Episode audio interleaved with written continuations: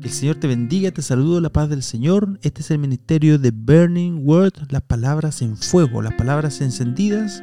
Y esta semana concluimos con la primera estrofa del Salmo 119, la cual va titulada Aleph. Martín Lutero solía decir que el libro de los Salmos es la Biblia en miniatura, queriendo decir que el consejo completo de Dios es encontrado particularmente en los salmos. Existen pasajes que nos hablan acerca de la eternidad pasada, de la eternidad futura, pasajes que hablan de la historia de la redención desde la creación, extendiéndose hasta el retorno de Jesucristo. Tienes de todos los salmos. Tienes la sana doctrina, teología, la manera práctica de confiar en Dios, de caminar con Dios, de amar a Dios, todo encontrado en el libro de los Salmos y en especial la venida del Señor Jesús a través de los salmos mesiánicos. Así que en esta ocasión estaremos concluyendo con la primera estrofa desde los versículos 5 al 8, los cuales dicen así, ojalá fueran estables mis caminos para guardar tus estatutos. Entonces, ¿no sería yo avergonzado cuando atendiera a todos tus mandamientos. Te alabaré con rectitud de corazón cuando aprenda tus justos juicios. Tus estatutos guardaré, no me abandones enteramente. Qué hermoso es poder leer la palabra del Señor. Amén. Aquí el versículo 5 podemos notar el corazón del salmista esa palabra ojalá no es solo un deseo temporal, eh, superficial o religioso, sino una oración de corazón pidiendo a Dios la habilidad de guardar y obedecer la palabra de Dios en el corazón. En el verso anterior recibió un mandato y ahora en este verso declara y comprende su falta de habilidad de guardar esos mandamientos separados de Dios. Aquí el salmista derrama su corazón. Es muy personal en su ruego. Esta es una interacción con el Dios vivo. En pocas palabras le dice a Dios, necesito que trabajes en mi vida, de otro modo no podré guardar tus mandamientos, tus estatutos. Aquí vemos algunas otras referencias que nos hablan más o menos de lo mismo. En el Salmo 37, 23 dice, el Señor afirma los pasos del hombre cuando le agrada su modo de vivir. El Proverbio 16, 3 dice, encomienda a Jehová tus obras y tus pensamientos serán afirmados. Proverbio 16, 9, el corazón del hombre se propone un camino, pero Jehová endereza sus pasos. Me anima realmente que el salmista haya hecho esta oración. ¿Por qué se imaginan ustedes si, que si esta estrofa eh, hubiera tenido solo los primeros tres versos? Habríamos pensado que este es uno de esos santulones orgullosos, ¿verdad? Eh, soy tan perfecto. Y cuando ustedes lleguen a mi nivel de perfección en vuestro caminar con Dios, tal vez le hable. Si todo lo que tienes fueran los versos 1 al 3, podríamos pensar eso. Pero aquí el salmista muestra su corazón y su condición. Entiende que los estándares de Dios son altos y necesitamos caminar en ellos. Pero aquí le ruega a Dios que Él trabaje en su corazón. Porque si Dios no lo hace, jamás le será posible obedecer y caminar en sus caminos. Es una de esas cosas que no podemos hacer por nosotros mismos. Y el salmista lo comprende. Si fuera probablemente cualquier otra cosa, podríamos contender en el hecho de que podríamos tratar de hacerlo por nosotros mismos, ¿verdad? Pero el asunto aquí es el corazón. Siempre ha sido el corazón. Este es tu corazón espiritual dentro de ti. Es con tu corazón que conoces a Dios. Es con tu corazón que tomas las decisiones importantes en tu vida. Tu corazón determina tu destino. Tu corazón dirige tus pasos. Tu tu corazón es donde piensas es donde sientes, tu corazón es donde decides acerca del dilema de tu vida. podemos decir que el verdadero tú es quién eres y qué eres dentro de tu corazón. Salomón escribió, como un hombre piensa en su corazón, así es él. Y también dijo, cuida tu corazón más que otra cosa, porque él es la fuente de la vida. La parte más importante de ti es tu corazón espiritual.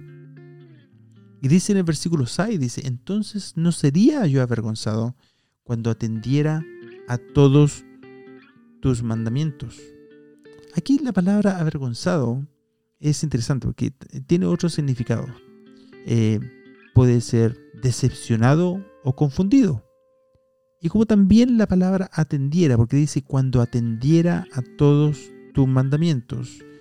Eh, el sinónimo de atender, de atender es considerar con placer. Entonces ustedes pueden pensar acerca del salmista cuando él dice, cuando considere con placer tus mandamientos, si lo pudiéramos traducir de esa manera, ¿verdad? Aquí, notablemente, la palabra avergonzado fue también usada en el Salmo 25. El versículo 3 dice, ciertamente no será confundido o avergonzado ninguno de cuantos esperan en ti. Y también en el versículo 20 dice, guarda mi alma y líbrame, no sea yo avergonzado, porque en ti he confiado. Aquí el salmista entiende la vergüenza que nos sobreviene cuando comparamos el estándar de Dios y su santidad con nuestra propia pobre condición a causa de nuestro pecado. Y ora a Dios por el poder de vivir una vida libre de confusión, de vergüenza y decepción. Tú sabes que la vergüenza y la decepción, especialmente cuando se trata de algo que hemos hecho o de la manera que hemos vivido, es una de esas cosas que muy eh, frecuentemente es tan difícil de borrar en nuestras vidas. Es un tremendo gozo saber que el único Dios, el gran yo soy, el altísimo Señor, el admirable consejero, nos consuela con su palabra de aliento y nos da una esperanza y nos ilumina en cuanto a lo que debemos hacer para vivir una vida libre de confusión, depresión y vergüenza. Jesús, citando el verso del libro de Isaías en Lucas 4, 18, nos dice, el Espíritu del Señor está sobre mí por cuanto me ha ungido para dar buenas nuevas a los pobres, me ha enviado a sanar a los quebrantados de corazón, a pregonar libertad a los cautivos y vista a los ciegos, a poner en libertad a los oprimidos y a predicar el año agradable del Señor. Qué hermosa es la palabra del Señor. Ustedes saben que el libro de Isaías es como ningún otro, además, ¿verdad? Eh, y ahora, como resultado de lo anterior, el salmista proclama, te alabaré con rectitud de corazón cuando aprenda tus justos juicios. Aquí él no solo quería alabar a Dios, sino que deseaba hacerlo con rectitud de corazón. Cuando sabes que estás caminando con Dios en comunión y sientes que tu vida le da placer, tu alabanza toma una profundidad diferente, ¿verdad?